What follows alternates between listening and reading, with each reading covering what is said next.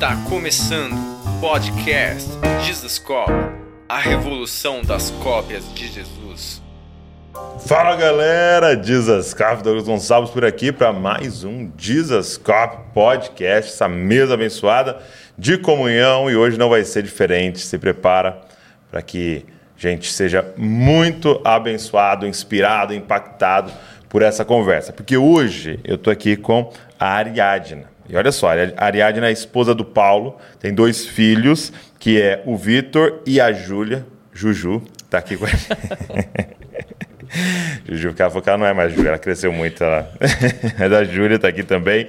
É... E a Ariadna trabalhou por 10 anos com a igreja sofredora e tem dedicado a vida dela com sua família é... em alcançar os povos não alcançados, está ali junto com a Jocum Curitiba, trabalhando é, nessa missão maravilhosa. E eu queria muito aproveitar esse momento para ouvir as histórias e ouvir tudo que está acontecendo em lugares que talvez eu e você não temos nem noção. Então, se prepara aí para o podcast de hoje. Vamos embora. Minha amiga. Oi. Obrigado, viu, de você estar tá ah, aqui. Imagina, a gente que está feliz demais. Muito bom. É, nós vamos ter hoje, né, no dia da nossa gravação, a conferência das mulheres aqui é. uhum. na família Desascope. E uma coisa que estava no nosso coração era. É, eu, tem muitos temas que é muito importante para as mulheres, né? É, de identidade, Sim. de cura, de, né, de vários é, assuntos que sempre estão permeando ali a vida das mulheres. Mas a gente pensou, poxa, vamos fazer uma conferência diferente? É, que talvez é, é, chame elas mais para algumas outras coisas que a gente uhum. acaba não falando nas conferências de Sim. mulheres. Então, estou empolgado para hoje Ah, eu também estou. Uma abordagem mais desafiadora, né? Mais desafiadora. Mostrando para essa mulherada que elas possuem uma causa e que elas hum. podem se dedicar ao que é eterno, né? Muito bom. Muito bom. E, e, e eu, acho, eu acredito que tem, tem uma cura que vem em você. Uma vez a Val pregou isso. Ela falou, é, é, ela falou assim: olha, olha que interessante a mulher do fluxo de sangue estava seguindo Jesus indo curar uhum. uma criança, uhum. né? Então essa cura que acontece enquanto você está ali nesse processo de ir é, ver uma outra né? cura, né? É, Muito bom. É, o foco era outra cura. Ele estava indo lá curar a menina de 12 anos, uhum. né? E ela é curada nesse caminho, né? Então, eu acho que tem uma cura que acontece quando a gente se envolve com o sofrimento sim, do outro, né? Sim, com certeza. Mas, poxa, obrigado por você estar aqui e eu queria... É, começar te perguntando assim, eh, da onde surge esse coração por essa temática? Porque pelo que eu li aqui no, na sua mini biografia que me mandaram, é, é, desde muito cedo, né? É. Vocês é. envolvidos em missões e com a Igreja Sofredora. Então, Douglas, eu me apaixonei por Jesus com 17 anos hum. e vivi uma vida muito intensa em todos os sentidos, até na questão da personalidade. E aí, quando eu tomei essa decisão, eu falei, Jesus, eu quero ser intensa. Hum. Eu não sabia exatamente o que eu estava pedindo, né? Mas deu certo. e um ano depois eu já estava em missões. Eu fui para BH, fui treinada ali, conheci hum. o meu amor ali, o Paulo. E nós nos casamos e no segundo ano de casamento a gente se dedicou integralmente a esse trabalho. Então, realmente começou muito cedo. Uhum. Nós temos separadamente 33 anos servindo a Jesus e, como casados, né, nós temos 31 anos de casados, 32 deles servindo a Jesus. Uau. Então, né? no namoro, vocês já estavam já, a gente se encontrou, envolvidos. A gente já se encontrou em campo. Legal. É. Então, é, essa realidade, ela faz parte da metade da minha vida. Sim. Um pouco mais da metade da minha e, vida. E, e, como é que surgiu, assim? Me, me fala um detalhe, assim, porque você se converte Uhum. Você está ali numa comunidade Sim. normal ali, né? Sim. Indo de domingo na igreja, conhecendo as pessoas, começando um discipulado. É. Como é que surge isso? Tipo assim, existe uma igreja é, então, sofrendo? Então, assim, a, houve um momento, logo depois da conversão, eu ainda muito menino, muito, muito na, na, infância da fé, uhum. eu tive uma experiência numa vigília e eu ouvi a voz de Deus pela segunda vez. A hum. primeira vez foi no dia que Jesus me convidou para ele. E eu ouvi o seguinte: Ouve, filha, vê e dá atenção. Esquece hum. dos teus amigos e da casa do teu pai. Afeiçoa-se ao, ao seu Senhor e ele se alegrará com a tua formosura. Obedeça-o. Ele é o seu Senhor. Eu ouvi isso e eu não sabia que se tratava de Salmos 45, 11 e 12. É mesmo? Sem nunca não, ter lido não, esse texto? Não, não. Eu ouvi nitidamente. E naquele momento eu tive uma experiência com o Espírito Santo. Voltei para casa falando em línguas, morrendo de medo de nunca mais falar e queria mostrar para minha mãe o que tinha acontecido. E eu, então, com o passar do tempo, é, meses, né? Eu fui percebendo que se tratava de um chamado missional, vocacional. Então, na hora você nem entendeu? Não, na hora eu não entendi. Mas, naquele tempo ali, simultâneo, eu tinha ido naquele movimento ali das comunidades, uhum. coinonia, era, era, aconteceu em Goiânia. Tava... E era uhum, bem alto, era próximo à minha casa, e eu assisti um culto na comunidade. Tinha um senhorzinho, um velhinho, que eu não sei o nome. Eu sei que ele, é de língua, ele era de língua inglesa, ele tinha um tradutor. E quando ele estava pregando, ele começou a falar sobre o mundo árabe. E eu, recém-convertida, estava com uma amiga, e aí eu mexi e falei assim: um dia eu vou ser igual a esse velhinho. Sabe? Então, assim, eu acho que a minha causa me possuiu naquele momento, até sem muita maturidade. Né? Eu vivi uma infância ainda espiritual. E a partir dali, é, Deus foi construindo esse roteiro. Uhum. Então, quando meu amor e eu deixamos a vida efetiva, profissional, acadêmica, e fomos integralmente, nós fomos fazer a TED, nós já éramos casados, ali uhum. em BH. É, nós tivemos um professor de transcultural, e quando ele entrou na sala, ele apontou no mapa e citou um país chamado Albânia. Uhum. E eu nunca tinha ouvido falar. E naquele momento Jesus falou assim: essa vai ser a primeira nação que eu vou dar a vocês. No ano seguinte, a gente entrou no avião e os próximos três anos da nossa vida foram vividos na Albânia, com plantação de igreja, a cortina de ferro tinha recém caído.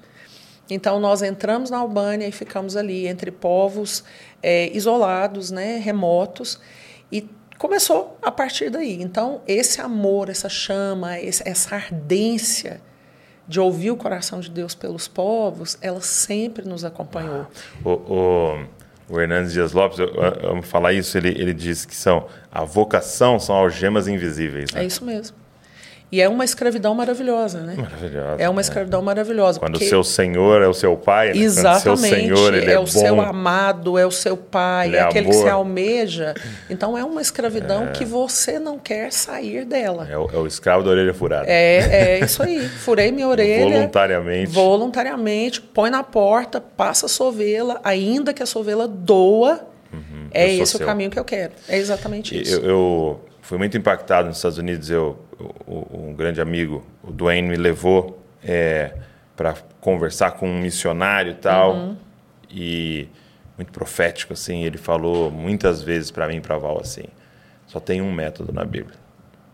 Qual é o método de crescimento de igreja? Qual é o método de discipulado? Qual é o método de plantar a igreja? Qual é o método de missões? É... Ele falou: só tem um método na Bíblia, se chama obediência. É. Cara, ouve e faz. É. Ouve e faz. É. Tem hora que ele vai falar, constrói um barco que eu vou destruir tudo. Tem hora que ele vai falar, sai do meio da sua parentela uhum. e vai para um lugar que eu te mostrei. Tem hora que ele vai falar, fica. Uhum. Tem hora que ele vai falar, entendeu? É, é ouve e faz. Então, e é então, isso que está contando para gente. É isso, né? Essa, esse Deus que não erra, hum. que é extremamente estrategista, que sabe o tempo da terra e que poderia fazer tudo sozinho. E aí ele nos convida para cooperar. Então, isso, Douglas, eu até sempre me emociono, porque a gente ama e a gente vai se casar com um Cristo que é extremamente competente e pode fazer tudo, ele não precisa de nós. Hum. Daí, Paulo, inspirado por esse Cristo, vem e fala com a gente numa das cartas: de Deus vocês são cooperadores. A palavra ali no original é sunergo, e sunergo significa aquele que se aliança com Deus dentro da missão dele. Então, um Deus que não tem necessidade alguma e que tem competência total para fazer sem a nossa ajuda, nos convida de forma tenra para cooperar. Então, isso tem lesionado o nosso coração. E é uma lesão que não tem cura. Uma entende? ferida de amor. É uma ferida de amor. E eu queria começar já perguntando assim: é, o que, que o envolvimento com a igreja sofredora com os povos não alcançados faz em uma pessoa? Né? O que, que mudou em vocês?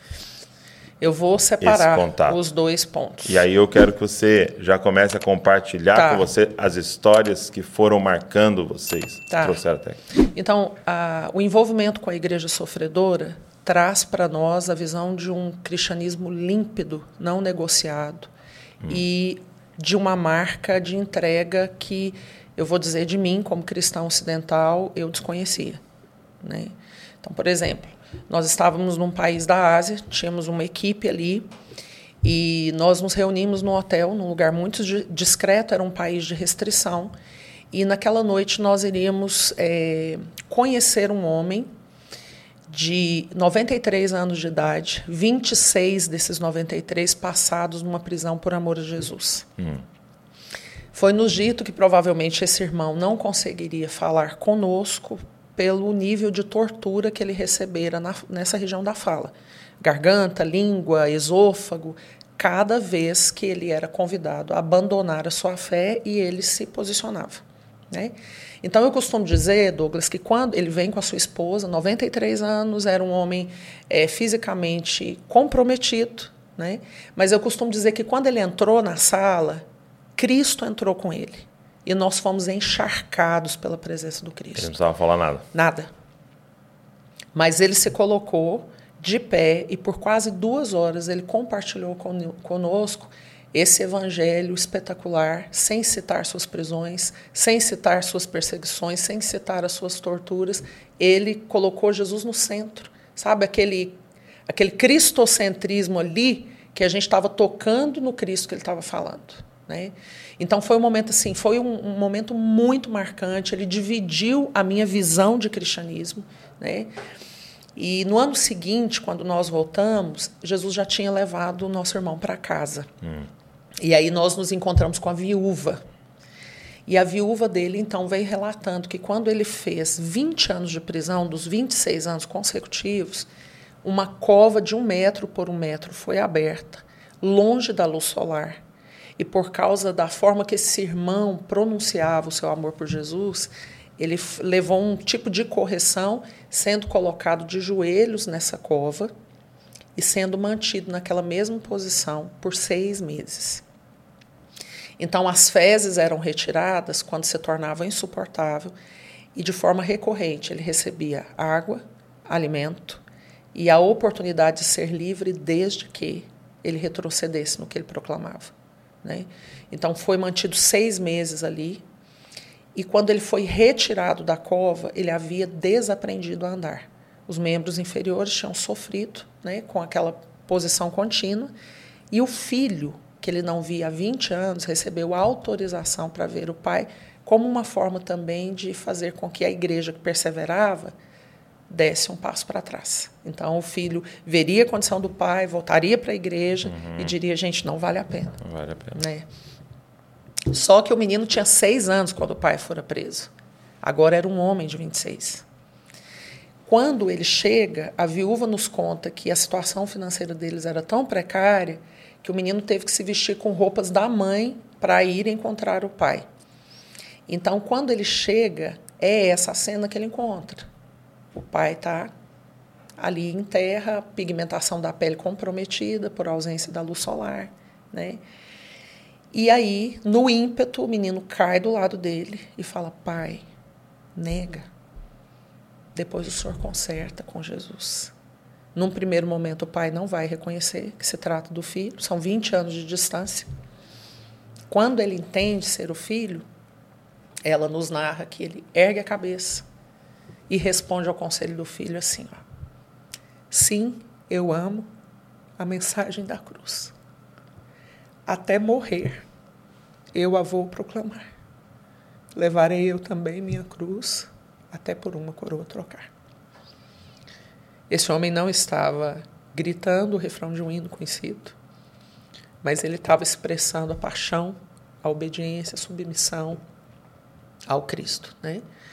É, essa declaração lhe custou mais seis anos de prisão.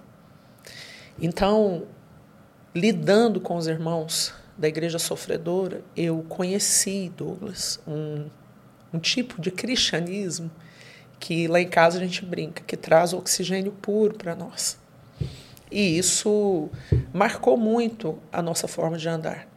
Então, de forma recorrente, meu amor e eu temos a, sempre aquela, aquele cuidado de estarmos envolvidos com esse tipo de cristianismo para modelar o nosso, né?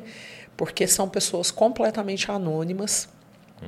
ninguém os está aplaudindo, eles não estão debaixo de holofotes, mas eles estão construindo uma história que eu não consigo construir com o cristianismo que eu tenho hoje, entende? Então, a igreja sofredora, ela trouxe um prumo é, para o nosso modus viventes hum. como cristãos. E isso nos provocou para entender que talvez nós não tenhamos a honra de sermos mártires por amor ao nosso Cristo, mas que nós precisamos ser maturados no processo de desenvolver uma mentalidade de martírio. Acatando as pequenas mortes que ele nos convida todos os dias. Exatamente. Então a igreja sofredora teve esse ponto em nós. Hum.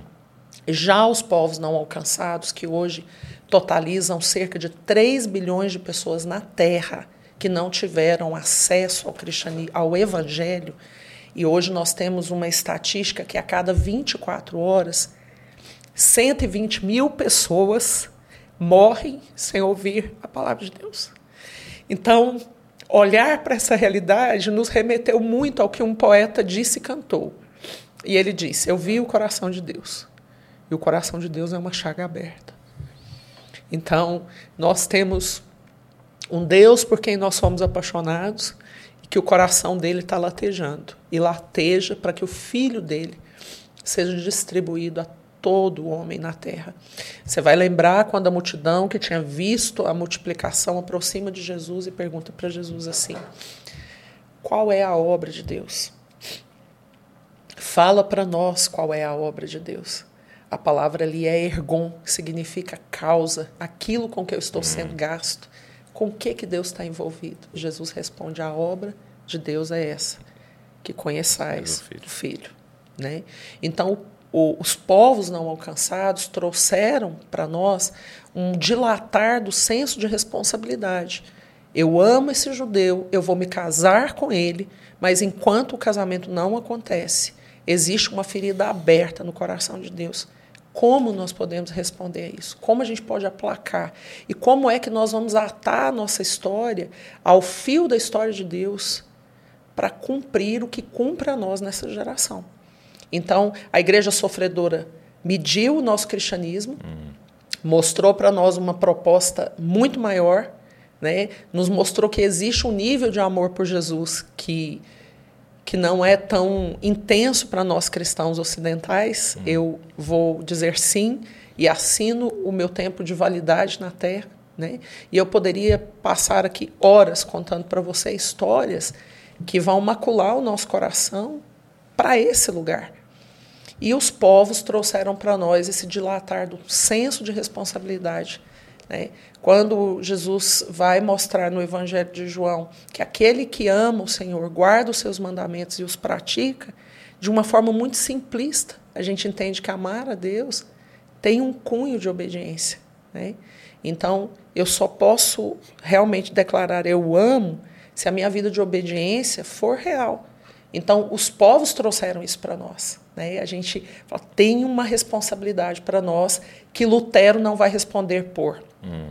que David Brainerd não vai responder por. Tem uma geração que é nossa e que Deus espera dividir conosco o coração dele. Então, foram dois momentos muito distintos na nossa história. Entendi. Uau, isso é muito forte. É. Isso é muito forte, porque a gente pode ser iludido de achar que igreja é só isso que a gente vive. Né? E até o, a, eu te perguntei até offline da, da Mais, né? Porque eu tenho amizade com eles e eu lembro que eles fizeram uma campanha recente de não são eles, né? Somos nós, no sentido de não tem duas igrejas. Né? Exatamente. É, é, é, a, nós, é a igreja sofredora, é, é, somos nós é, também, né? É. E ter contato com tudo isso, como vai nos transformando, uhum. né? Mais e mais. E, e vocês tiveram envolvidos também no pastoreio Sim. no Brasil, Sim. né? Você, você falou que por 18 anos, Sim. né? Uhum. É, ali em Goiânia. É, minha pergunta é a seguinte: o que, que você acha é, que mais nos impede? Porque você estava envolvido com a igreja sofredora uhum. envolvido com a igreja uhum. é, é, ocidental, no país livre e tal. O que, que você acha que mais nos impede a entrar nesse lugar? De compreender o evangelho de uma forma muito mais pura e profunda? Quais são as estratégias de Satanás? É, qual é a perseguição dele uhum. num país como o nosso? Eu acho que o primeiro ponto é um senso de satisfação que a gente carrega com aquilo que a gente já tem. O fato de vivermos num país livre é, faz com que tudo seja mais fácil. Né? Uhum. Eu tenho uma irmã asiática de coração e ela é líder de um ou era, nós não temos mais notícias dela, de uma igreja subterrânea, aos 29 anos. Né? E quando nós tivemos a chance de tê-la aqui no Brasil, e ela entrou numa igreja local e ela viu toda aquela adoração, ela ficou muito surpresa e, e ela ficou assim, eufórica. Uhum.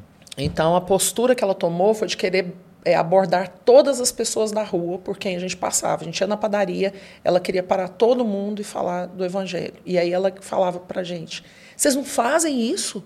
Vocês não param todo mundo? Vocês não estão pregando o evangelho para todo mundo? E no final daquele tempo conosco ali, na nossa casa, nós cogitamos com ela a possibilidade dela permanecer no Brasil. E ela disse não.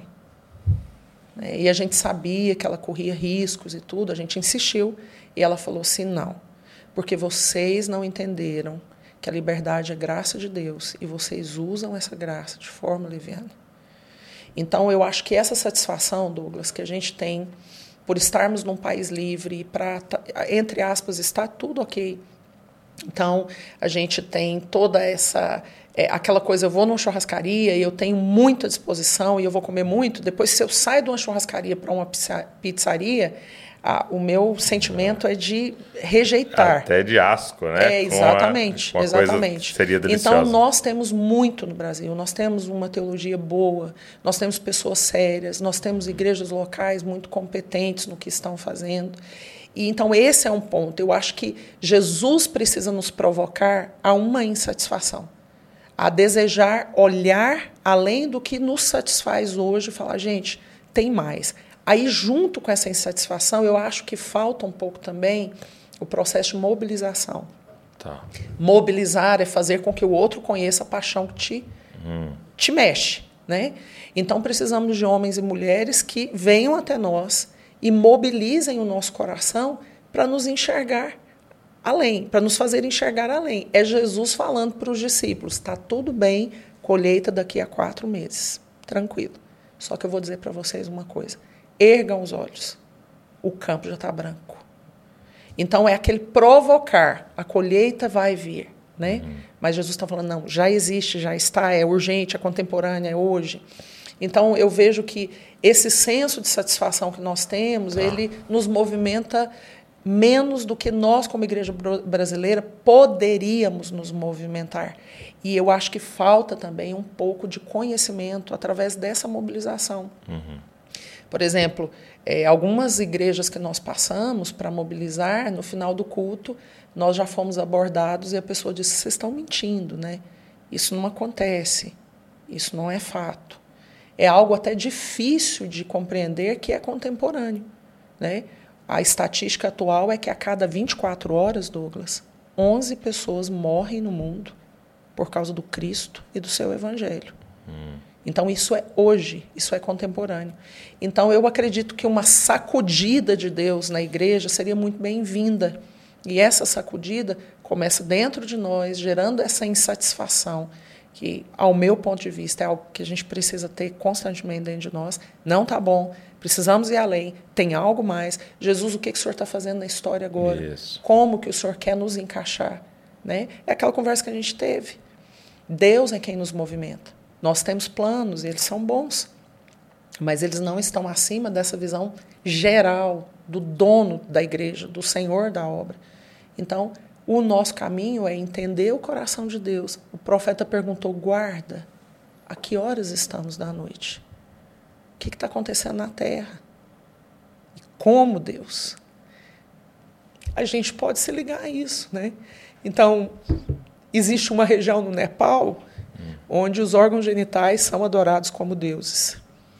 E os pais vendem numa cultura é, local as suas filhas para a prostituição infantil. E histórias de crianças de 5, 6, 7 anos que são vendidas para prostíbulos e algumas delas têm que atender até 30 homens adultos por dia, sexualmente falando. Então, eu sou fotógrafa documental por profissão. Optei por isso até como uma estratégia. E um fotógrafo documental entra num prostíbulo desse e ele tem autorização para fazer imagens e a porta de um quarto é aberta e uma menininha entre 8 e 9 anos é, tinha acabado de atender um homem adulto. A porta está aberta, o homem sai, ela está aguardando o próximo cliente. Ela puxa o lençol para cobrir a sua nudez infantil. E ela olha, a imagem é feita e a imagem é mandada para nós. E no olhar daquela menina, Douglas, havia uma desesperança plena. É como se ela gritasse no silêncio daquela fotografia. É isso. Se resume a isso. Fui criada para isso. É. Entende? Então, existem coisas além do que nós, como igreja ocidental, temos visto.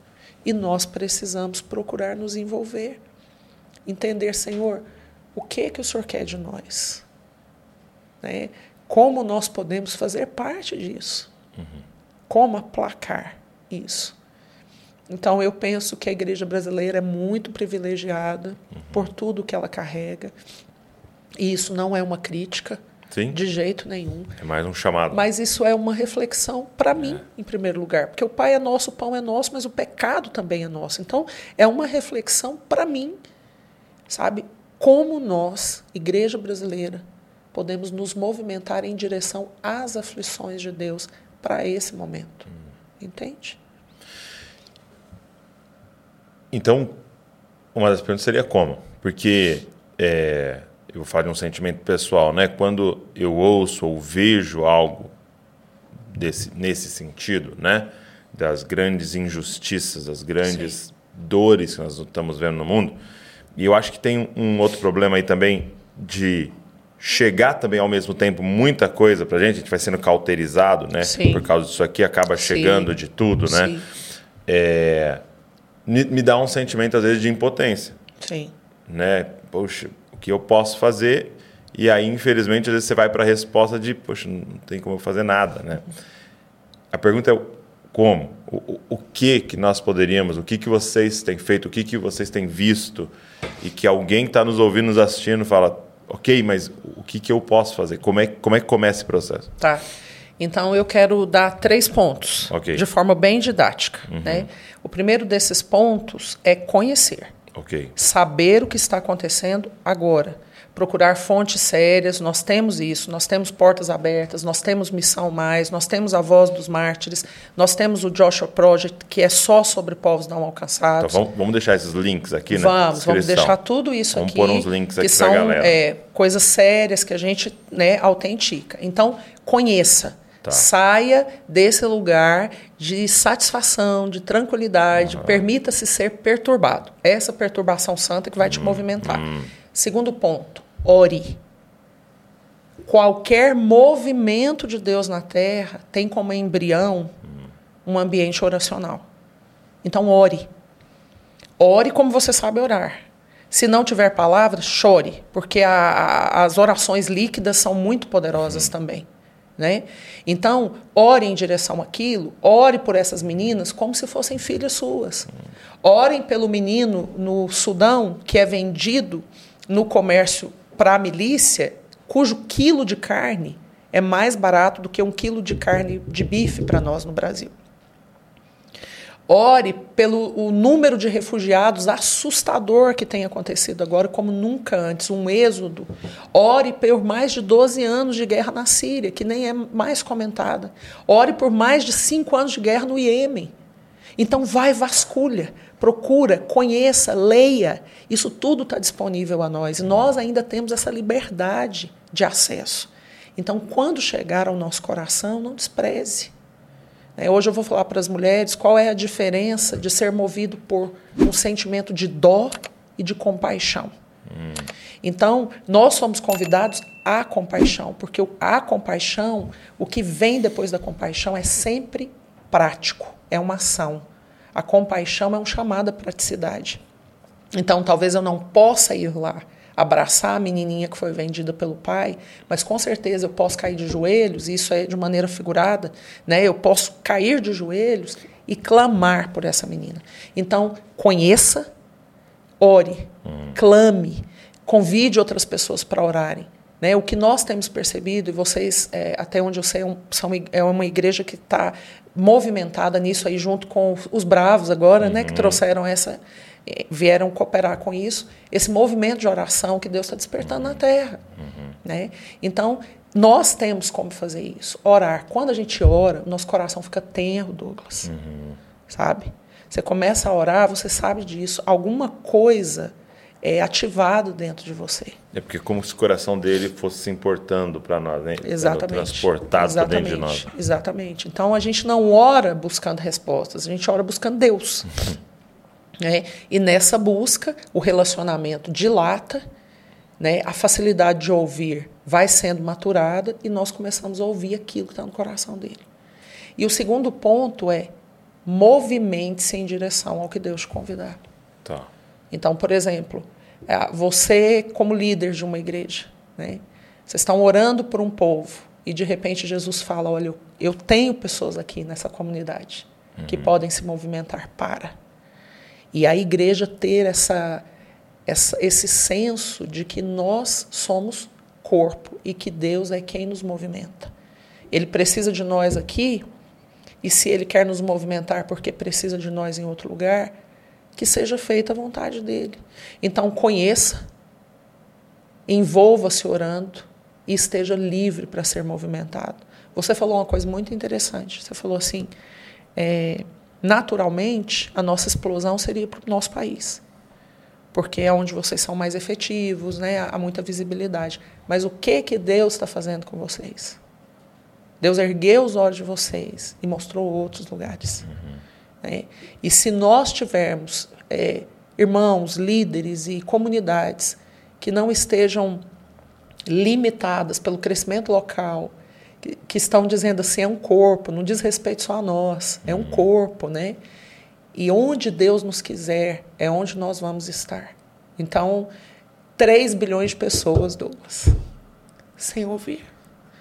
8 mil línguas não têm a palavra de Deus traduzida.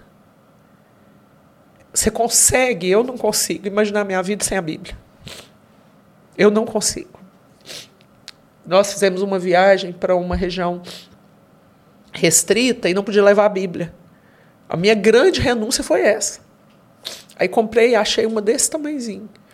Escondi no meio das coisas então você imagina. Agora, existem povos que nem sabem o que é isso. Se isso. Nem que eles quisessem. Nem que eles quisessem. Não tem. É, são povos que às vezes não têm nenhum alfabeto escrito. Um povo oral. Você entende? Então, assim, nós precisamos entender que ele nos convida para cooperar com essa tarefa. Então, conheça, mergulhe nos meios que nós temos sérios, ore e se movimente. Nessa parte do conhecer, né? E, e todas, né? É, eu acho de forma satânica, né? Uma estratégia demoníaca, é, nos foi ensinada a evitar todo custo sofrimento. Então, é, é, essa primeira parte que, que starta tudo, porque eu vou orar sobre o quê? Eu vou me envolver com o quê? Se eu não conheço é, é, é, necessário se envolver e abraçar o sofrimento uhum. né? do outro. Uhum. Deixar ele entrar no seu coração, uhum. você sentir a ponto de sair lágrimas dos seus olhos, aquilo ali. Né? Uhum. É... Como é que a gente faz? Porque a gente foi treinado a primeira dor de cabeça, você se vira, toma um remédio, isso não é. pode existir, isso não pode estar aqui. E, e, e, e, é uma fuga de sofrimento constante, mas aí a gente adora um Deus que está com a mão furada até hoje, né? É aquela, aquele amor a um cordeiro imolado, a um Cristo crucificado, mas que não abraça tudo que ele abraçou. É desconexo, né?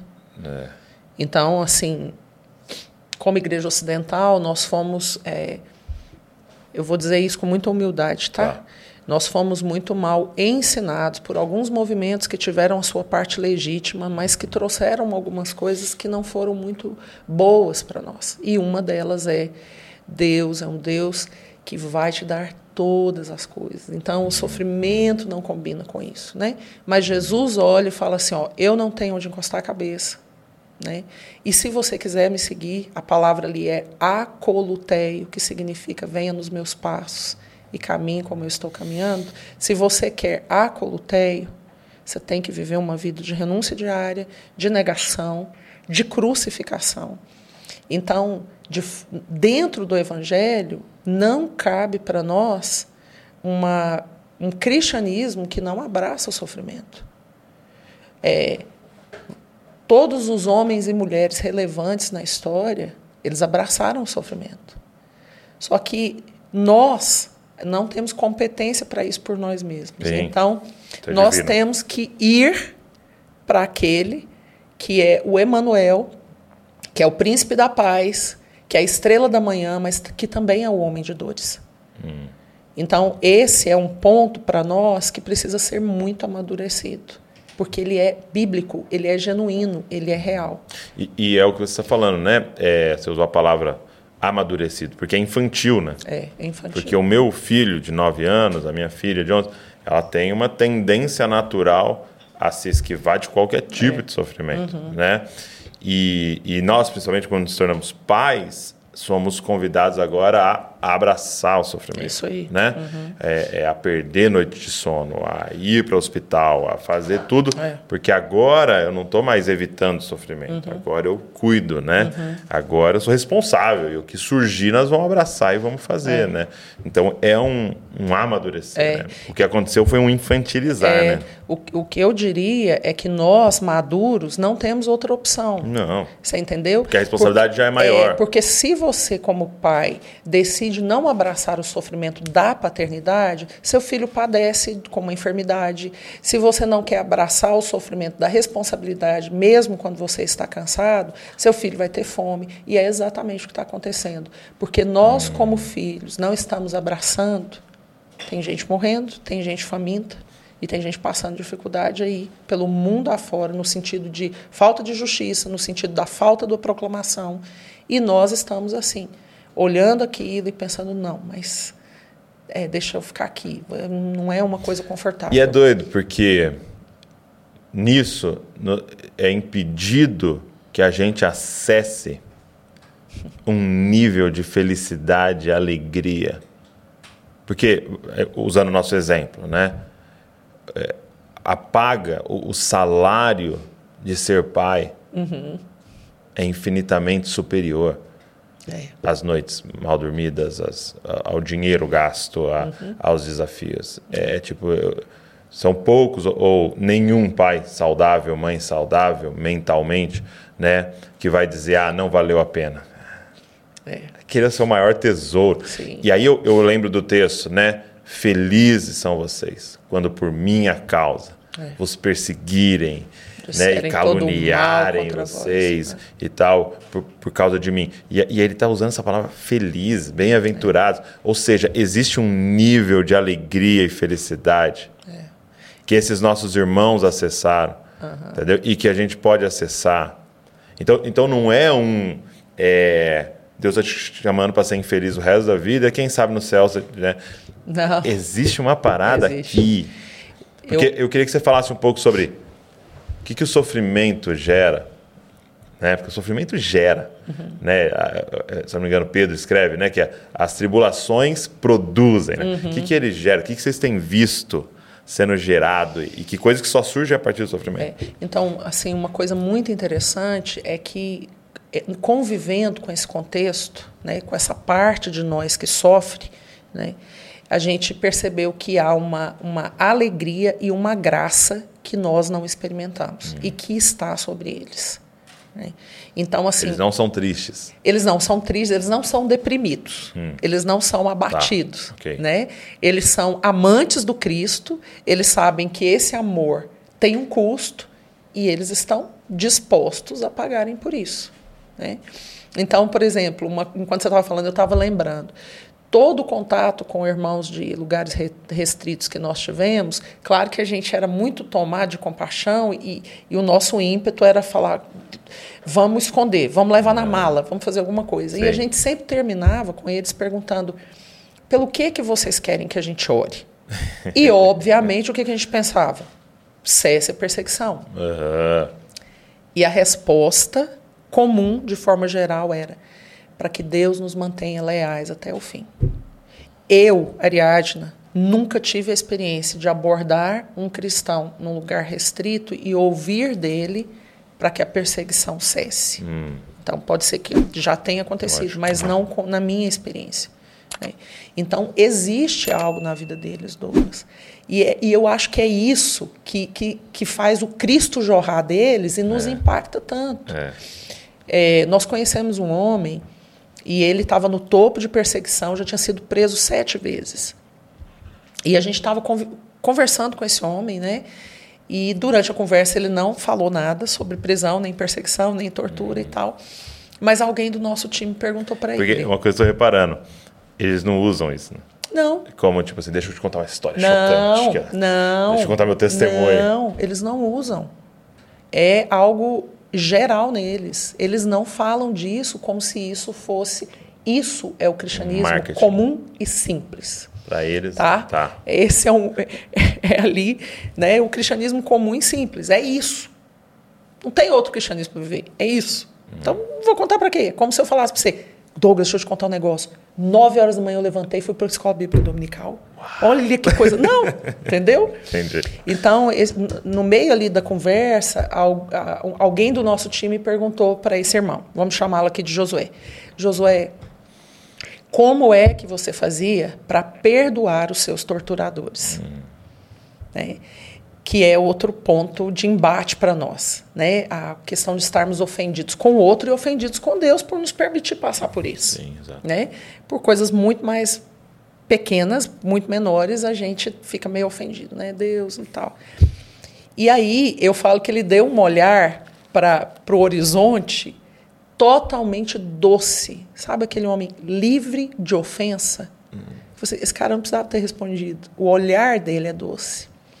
Daí ele falou: certa vez eu fui preso, colocado de joelhos, pés e mãos amarrados para trás, e dois soldados se revezavam, segurando a minha cabeça, fazendo perguntas a respeito da minha fé, e quando eu me posicionava, o joelho deles vinha no meu, na minha boca.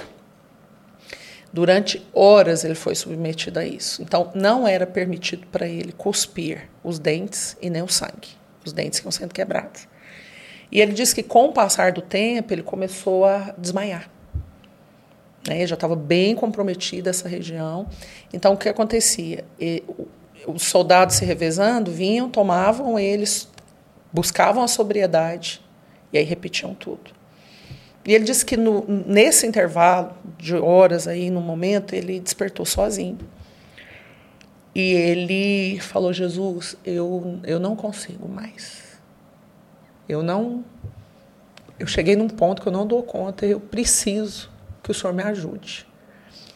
E ele contou para nós que ouviu Jesus dizendo: a mesma graça que estava sobre mim, para perdoar e amar os que me levaram para aquela condição de cruz está sobre você. Ame esses homens. E aí ele diz que o soldado vem, ele está acordado. E ele falou: Eu olhei para os olhos daquele soldado, inundado de um amor por ele extraordinário que se as minhas mãos estivessem desamarradas, eu o abraçaria como quem abraça um filho. O soldado viu aquela reação, aproximou dele e falou para ele assim: Não me olhe desse jeito.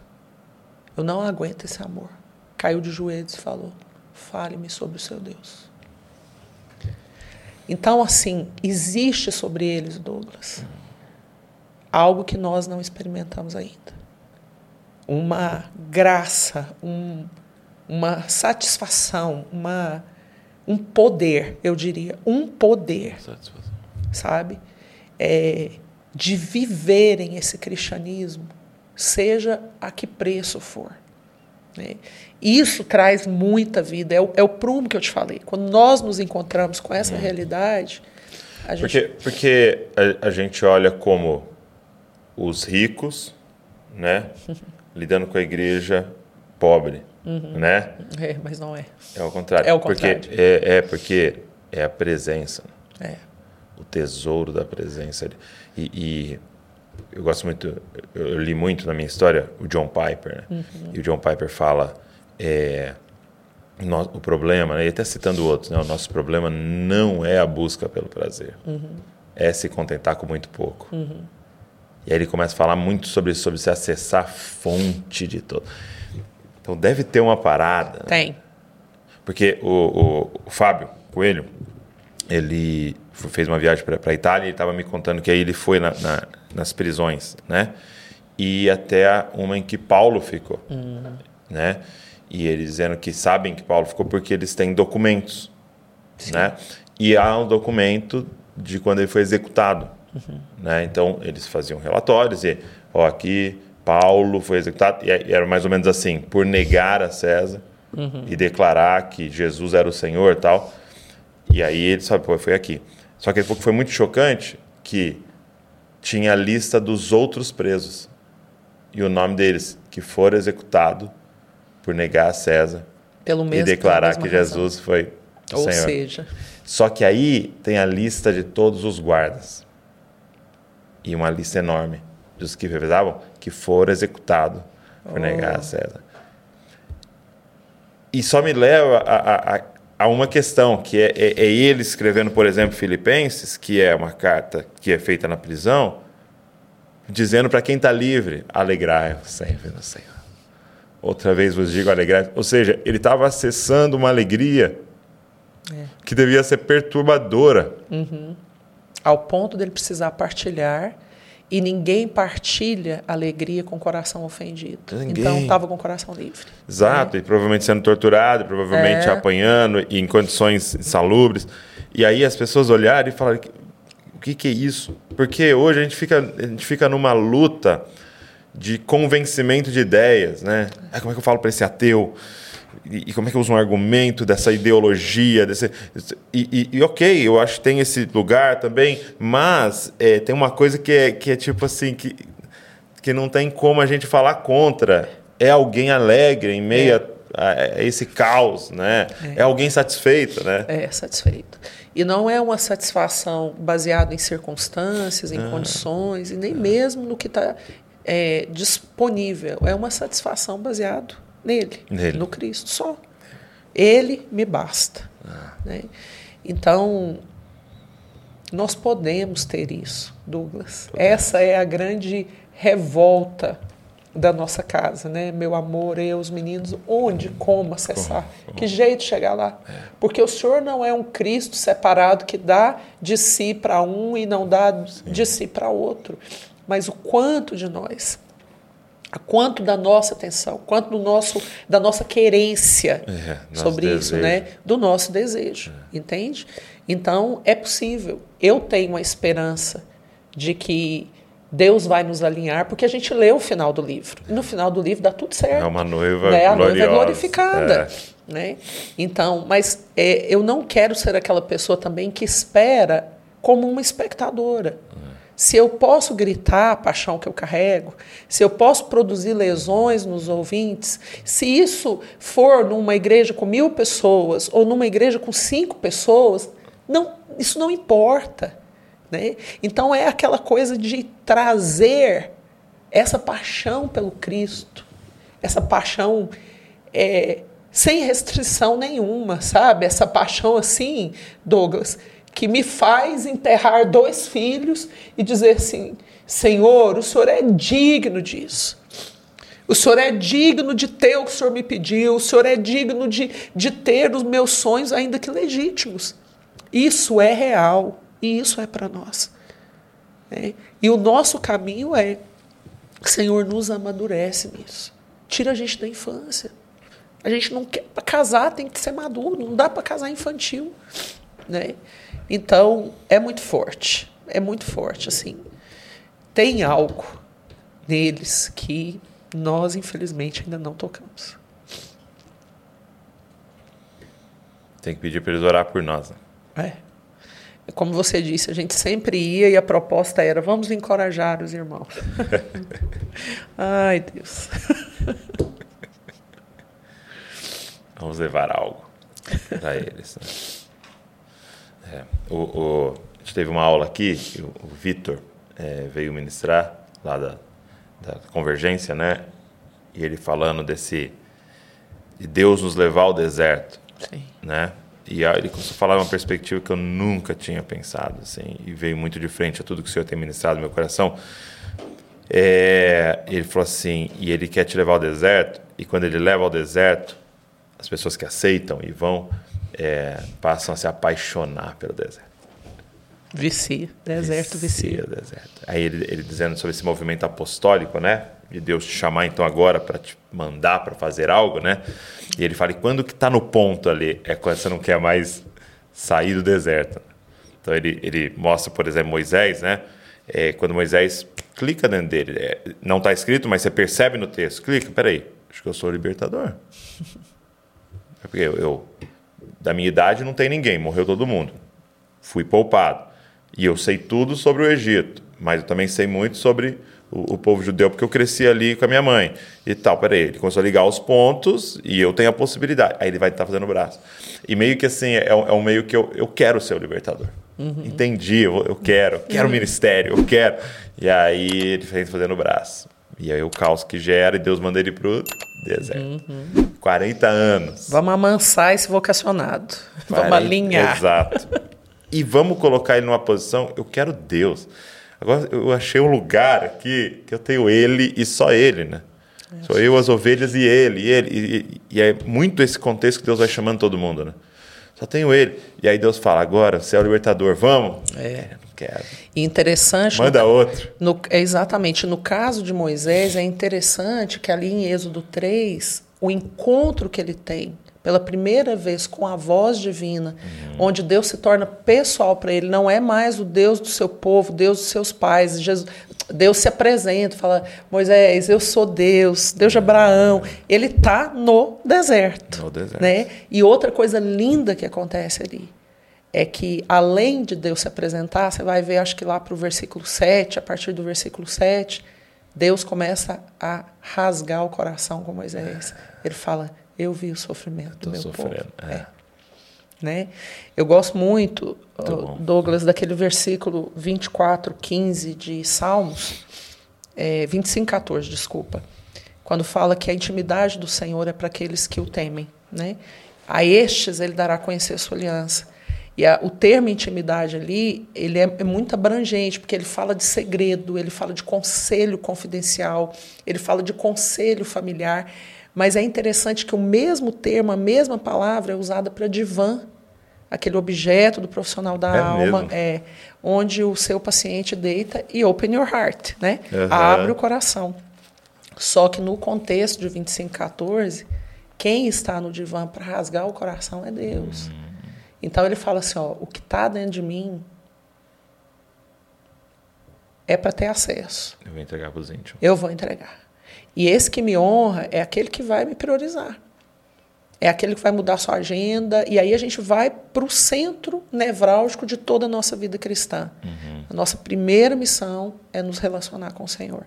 Marcos 3,3, o Senhor chamou para junto de si e depois os enviou a pregar. Ele estabeleceu um padrão. Primeiro é para mim, é together aqui, ó. Eu e você. É, aprender a ouvir, é, rasgar coração, práticas devocionais, solitude, silêncio, contemplação, lectio divina, seja o que for. Então você acessa os meus segredos e daí você produz um serviço excelente. Né? Então é esse chamado para ele que nos impulsiona para fazer o que ele quer, do jeito dele, porque nem tudo que é legítimo é para nós. Né? Nós não vamos abraçar tudo que é legítimo. A gente precisa saber é. o que ele quer que seja abraçado por nós. Isso né? que é obediência, né? Exatamente. E, e eu, eu lembro, até foi uma conferência do Desascope, né? Que meu pai sempre me ajudou muito, né? Meu pai sempre foi um cara muito é, tudo que ele podia, né? E eu lembro que numa conferência de Escopo eu fui lá, falei, pai, você me empresta as câmeras para eu poder fazer a filmagem, né? E, e ele me emprestou e aí o equipamento dele, aí até algum, alguém que trabalhava para ele foi lá me ajudar e fazer e tal. E, e aí eu lembro que é, terminou, né? O, a conferência e tal, e eu fui conversar com ele. E meu pai, assim, abriu o coração que estava chateado. Por quê? Porque ele estava precisando de uma ajuda em algo e eu nunca reparei que ele estava precisando de ajuda naquilo. E eu nunca perguntei. E foi quando o Senhor me flechou dizendo assim, cara, chega de ser menino. De abordar o seu pai somente para dizer, pai, eu tô com esse problema, pai, eu tô precisando disso, pai. E aí ele, ele começou a me desafiar, e era em relação também ao meu pai, mas muito em relação a ele você teria coragem de me perguntar qual que é o seu problema, Deus? Em que eu poderia ser uma solução em Bragança? Qual que é a sua dor, Senhor? Que eu poderia. E eu lembro que eu ministrei isso, que foi uma ministração sobre maturidade. E, e no final, um, um, menino me abordou, né? E ele estava assim, muito em contato, é, estudando, tal. Ele falou assim: desculpa, eu não concordo. Deus sofrendo. É, eu, a dor de Deus. Deus é soberano, ele não tem dor. Eu falei, moço. E eu lembro que eu usei exatamente esse exemplo. Eu falei, tem uma criança sendo abusada agora em algum lugar. Você acha que o Deus de amor não está sofrendo? Entendeu? Ele está sofrendo. E aí alguém teria coragem de perguntar: o que, que é que, Senhor? Compartilha comigo os teus sofrimentos. Para que de alguma forma, em algum uma pequena porção pudesse ser resposta aqui. Né? Uhum. Mas entra muito num lugar de você estar tá satisfeito, né? É. É tipo, Senhor, tá bom, não me falta mais nada, tem o Senhor. É. O que, que você quer que eu faça? É, exatamente. Né? E uma coisa que eu queria falar com você, assim, Douglas, o pessoal que está nos ouvindo, né? É, a gente hoje está é, ligado, nós estamos ligados a Jocum, hum. ali em Almirante Tamandaré, nossa base, né? E o nosso fundador, que é o Lauren Cunningham, ele foi diagnosticado recentemente com um câncer bem severo, uhum. né, com grandes proporções. E todo mundo ali, o concílio internacional, né, junto dele, e, é, já falando em, em quem vai substituí-lo, como que vai ser, e ele ardendo de paixão por um último projeto, um último suspiro, é. antes de ir para casa, né? E aí ele trouxe para nós algo que a gente entende ser dor do coração de Deus nesse momento, que é a carência bíblica. Então ele tem a carência bíblica no sentido de tradução. Uhum, uhum. Né? Então, Essas 8 mil línguas. É, são 8 mil línguas que não possuem, algumas não têm absolutamente nada, outras vão ter pequenas porções, né? E coincidentemente essas línguas também estão relacionadas aos povos não alcançados, uhum. né? Então ele traz e ele derrama sobre nós. Então a gente tem esse encargo agora de olhar para esse povo que não tem acesso às escrituras e falar como a gente pode erradicar essa carência bíblica, né? Então tem surgido aí, não é algo novo, mas agora tem ficado muito mais alto a questão da tradução oral. Tá. Né? Que são pessoas que vão dedicar a sua vida no meio de um povo, ao lado de um nativo, é, não traduzindo esse, de forma escrita, apesar de ser um trabalho lindo, né? E é muito, necessário, e né? muito necessário, mas muito relevante. Você falou para mim que levaria 20 poucos é, anos. Você entrar, conhecer a cultura, aprender o alfabeto, é, adequar o alfabeto a a, linguística ali e ver como que funciona culturalmente falando, né? E a tradução, é, isso vai demandar muito tempo, mas a tradução oral, você pega um povo e começa a fazer aquilo que no Velho Testamento era feito, uhum. né? Recontar a história de pai para filho, de filho, de avô para neto e aquela coisa toda. Então esse é um desafio também muito contemporâneo. É, nós temos orado para que Deus levante jovens que queiram ser gastos nisso, que queiram entrar nessa dimensão. Ó, eu vou pegar um, um, um povo ali que não tem uma, uma, uma porção bíblica, eu vou me relacionar com esse povo, eu vou viver e eu vou traduzir oralmente as escrituras para esse povo, dar a esse povo acesso à palavra de Deus, que é a palavra santa que liberta. Né?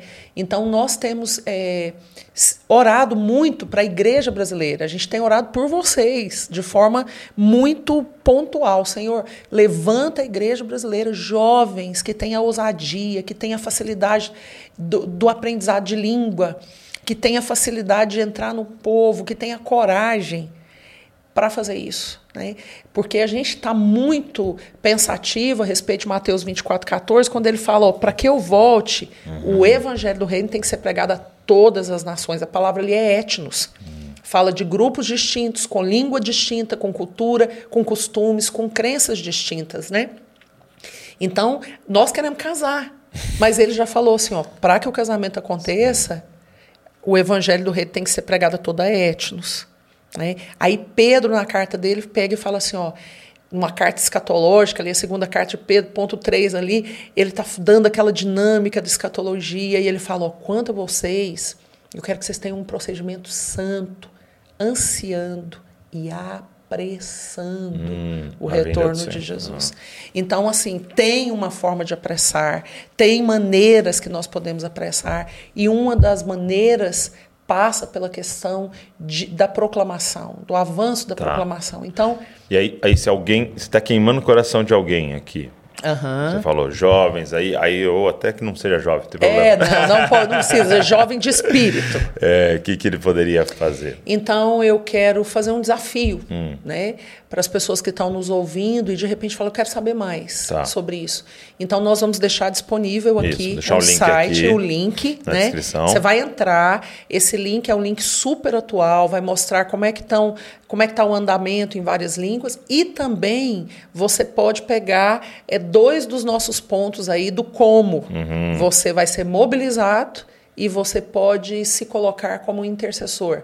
Hoje nós temos 8 mil línguas e nós, o nosso desafio é pelo menos quatro intercessores por cada língua. É você orar até que a Bíblia seja traduzida. Okay. Até que é o seu compromisso. E lá você vai clicar e falar: oh, eu sou um desses intercessores. Que legal. Então nós também com o encargo de levantar pelo menos 32 mil intercessores. Uhum. E eu acho que a gente consegue. consegue. Eu tenho fé para isso. Vai conseguir. Uhum. Muito bom, muito bom. Então vou deixar o link aqui, tá? Para você poder acessar e, e já conhecer mais e também poder se envolver até mais do que é, a oração também, você orar, você é um intercessor, mas quem sabe você não é um dos chamados para responder uhum. a própria oração. É, e também até queria adicionar a você que está nos ouvindo e Deus te deu esse dom de produzir riquezas, de empreender e tal, e você quiser de alguma forma contribuir com tudo isso, também logicamente isso requer investimentos, gastos, idas Sim. e estudos e acesso também, você poder conhecer mais sobre isso, quem sabe também ser alguém que vai patrocinar tudo isso. Né? E um ponto interessante, Douglas, é que se alguém que está nos ouvindo sente essa, essa ardência interior, né, e fala eu gostaria de, de ser treinado para. A Jocum hoje tem uma base em Porto Velho com essa tônica. Treinar para tradução oral. É mesmo? É. Em Porto Velho? Em Porto Velho, ali com a Cleo, com o time dela. E, e é para essa tônica. E o Loren ah. acionou Brasil através de Porto Velho e falou: Eu creio que o Brasil tem um papel muito significativo na tradução oral para os povos. Então, a gente tem como treinar também. É um curso, não é um curso comprido, né? É um curso bem focado e que vai dar também a experiência de campo, porque Porto Velho tem uma riqueza ali de etnias, né? Que não são alcançadas ali nas redondezas e até mesmo que a tradução está acontecendo. Então, a gente pode ajudar nisso. Muito bom. É... Quais foram assim algumas das experiências para você que foi mais marcante assim nesse tempo no campo? É, em que vocês estiveram? Nossa, muita história, hein? Deixa o Espírito se... Santo trazer aí, qual você acha Deixa eu tentar pensar uma aqui. Ué, você não pega uma água pra gente? Eu acredito que...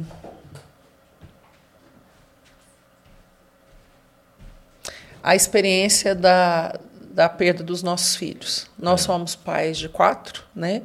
Mas Jesus nos convidou a entregar dois para Ele. Né? Então, o primeiro e o terceiro bebê, nós, o Senhor foi claro conosco, interrompeu a nossa gestação e levou para si. Né? De uma forma muito gentil, muito pedagógica, muito explicativa. Né? é, nós estávamos começando a nossa carreira missionária em Jocum e vivendo toda a, a alegria, né?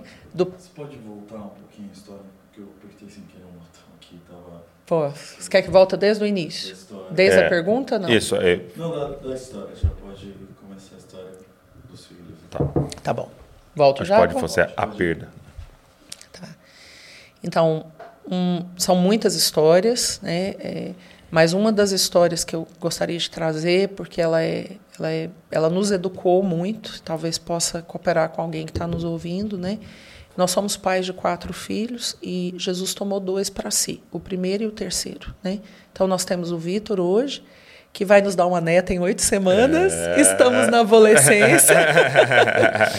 que maravilha. E a Júlia, né? E nós já estávamos em missões, né? Foi no início da nossa jornada missional ali em Jocum e vivendo a alegria da primeira gestação, que é muito maravilhosa, né? E simultâneo a isso, nós estávamos tendo uma experiência com uma expressão, e a expressão era amigo de Deus. Então, foi uma época ali no início da década de 90 que essa expressão tomou muita força e ela não era uma expressão tão corriqueira quanto agora, usada em músicas, em, né? Então, foi uma expressão que assim deu uma lesionada no meu coração e eu ouvi aquela expressão, falei, eu quero ser amiga de Deus. Eu falei, vou procurar os amigos de Deus nas escrituras. Quem foram os amigos de Deus? Aí encontrei ali, me chamou atenção Abraão. Eu estava grávida, e comecei a estudar a vida de Abraão. Né? E ali, já avançando na gestação, eu, numa reunião, tive um sangramento, fui para o hospital. O bebê estava bem, estava coração, estava tudo bem. E o médico falou comigo: Ariadna, volta e relaxa, descansa. Você deve ter tido algum movimento, passou ali alguma coisa. E isso era numa terça-feira. Ele falou: daqui uma semana quero te ver de novo. E eu lembro que naquela noite, quando meu amor e eu fomos ter o nosso tempo juntos, é, ele colocou a mão na minha barriga e ele falou assim: Deus, nós amamos tanto o nosso filho. A gente já sonha com ele, a gente tem planos, mas nós amamos mais o Senhor. E se for agradável ao Senhor levar o nosso filho, o Senhor pode levá-lo. E ele mal terminou, eu interrompi e falei: não pode não, não vai levar não. Não vai porque herança do Senhor são os filhos e fruto do ventre o seu galardão. Comecei a citar a Bíblia para o autor, né? Exato. Falei, não, o senhor não vai levar e tal. E assim, nós tivemos essa. Meu, meu amor, você vai conhecê-lo ainda, é um homem, sim, um dos homens mais parecidos com Jesus que eu conheço, sabe? E ele só olhou para mim, sorriu, aquele sorriso me falou tanta coisa, né? E foi assim na terça, na quarta, na quinta. A sexta de manhã, quando eu tive, fui ter o meu tempo de namoro com Jesus ali a sós, é, o Senhor falou comigo assim: estamos conversando sobre ser amigos. E eu, animada, né? Daí ele falou assim: quero que você abra em Gênesis 22. E eu tinha um, uma busca, porque quando o Senhor está falando sobre Abraão em um dos profetas, ele vai falar assim: Abraão, vírgula, meu amigo. E eu falava, eu vou perseguir isso. Eu quero Ariadna, vírgula, minha amiga, né? E ali naquela manhã o Senhor falou para mim sobre Gênesis 22. e aí eu abri e era o momento que o Senhor pediu Isaac, né, para Abraão, vírgula, meu amigo. E eu odiei Abraão com todas as minhas forças, porque ele não esperou amanhecer para obedecer. Ele acordou de madrugada e ele saiu ali para essa entrega. E eu entendi né? Eu entendi, a gente estava é, curtindo o nosso primeiro bebê, a gente estava curtindo todos os sonhos e os planos, né? E mas o Senhor estava nos chamando para nos tornar amigos e entender mesmo o que isso significava. E aí eu lembro que eu naquela manhã sozinha, eu falei Jesus, é, eu estou entendendo. E ele falou para mim assim, Ariadne, os meus amigos não retêm nada. E eles me entregam até aquilo que eu dei a eles e que é legítimo. Você poderia me dar seu bebê? E aí eu fiz uma oração de entrega. À noite, meu amor e eu fomos ter o nosso tempo. Ele orou e eu concordei. Na manhã seguinte, Deus levou o bebê. nós fomos para o hospital e o médico falou para mim assim: a sensação que eu tenho é que uma mão entrou dentro do seu útero e tirou o bebê, porque não há nenhum resquício dentro de você. Eu não tive que passar por nenhuma curetagem, por nada. Eu não tive que tomar medicamento para tirar nenhum resto de dentro de mim. Foi por completo. Então, aquela experiência, Douglas, é, marcou a nossa jornada missional essa paixão, essa latência, essa saudade que, que arde dentro de mim. Eu sou uma, uma pessoa que eu me sinto adoecida de saudade pelo Filho de Deus, sabe? Isso, isso me machuca às vezes, né? E, e, e isso me impulsiona também, né? Às vezes até para coisas mais radicais, porque é meio que ali deixa eu ser um homem bomba, né? É, mas eu aprendi, foi uma experiência assim, bem no início, que antes do serviço é o relacionamento com ele e, e tê-lo como amigo significa não reter nada. Né? Então, foi uma experiência que nos moldou logo no início. Depois disso vieram outras perdas, outras entregas, outras renúncias, né? Mas essa é uma experiência assim que foi muito forte para nós. E eu uso essa experiência também, que está tudo bem, eu não sinto dor hoje, estou ótima, né? Assim, é, foi realmente uma entrega, mas para dizer que nós, que vale a pena, ele é digno de tudo. Ele é digno de tudo. Ele é o, ele é o, o máximo do nosso amor. Ele é, ele é digno de qualquer coisa. E vão ter coisas muito pesadas para oferecer ao nosso digno, mas ele é digno. E, e ele é digno também das forças que nós temos, da nossa juventude, das nossas finanças, dos nossos sonhos. Né? E por que não?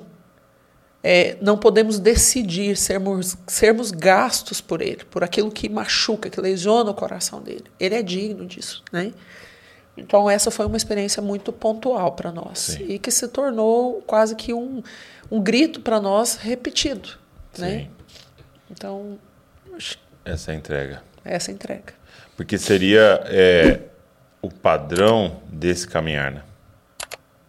Se tornou o padrão. Né? Agora, o que, é, o que é lindo é que nas coisas legítimas, né? É, não é uma perda, né? É uma entrega. É uma entrega. Porque você está entregando nas mãos do Senhor, é. em quem nós vamos estar eternamente com Ele, é. né? É. Então você não perdeu o seu filho, né? É. Eu você entregou seu filho exatamente. e é talvez mais seu ainda, né? É, é isso mesmo. isso você entregou. É, e com a esperança do encontro, Exato. né? Com a esperança Eterno. do encontro. Uhum. É isso Muito aí. bom. Poxa, obrigado. Eu que agradeço. Obrigado por esse tempo. Obrigado por abrir o coração. Obrigado pelas lágrimas. É, e assim, a minha oração é que é, muitas pessoas sejam feridas. Amém. Uma ferida de amor. É. É, eu acho que é muito pontual você, estar aqui hoje, porque o Senhor tem nos chamado a isso como comunidade, sabe? A gente está no meio de um jejum agora. E eu, eu falei para eles, falei, gente, nós vamos jejuar e a oração é só uma, Senhor nos mostra. Abra os Amém. nossos olhos. Amém. Abra os nossos olhos. A nossa oração é, o que é que Saulo viu? A ponto de dizer, considero tudo como perda. Tudo virou esterco. Entendeu? O que é que João viu naquela ilha de Patmos? Que fez ele cair no chão como morto. O que, que Isaías viu? Entendeu? Que, que, com quem que Abraão almoçou? Entendeu? Quem é que estava naquela fornalha? Entendeu? O que, que é que eles viram? Que nos tira desse lugar raso e, e nos coloca numa, numa radicalidade de alguém que viu algo. Porque, assim, é, de verdade, eu tô cansado de, de ser o professor, entendeu? Sabe, Deus tem falado muito isso, de tipo, cara, não chama, eu não chamei vocês para serem pregadores, eu chamei vocês para serem testemunhas. Só que testemunha fala do que viu, né?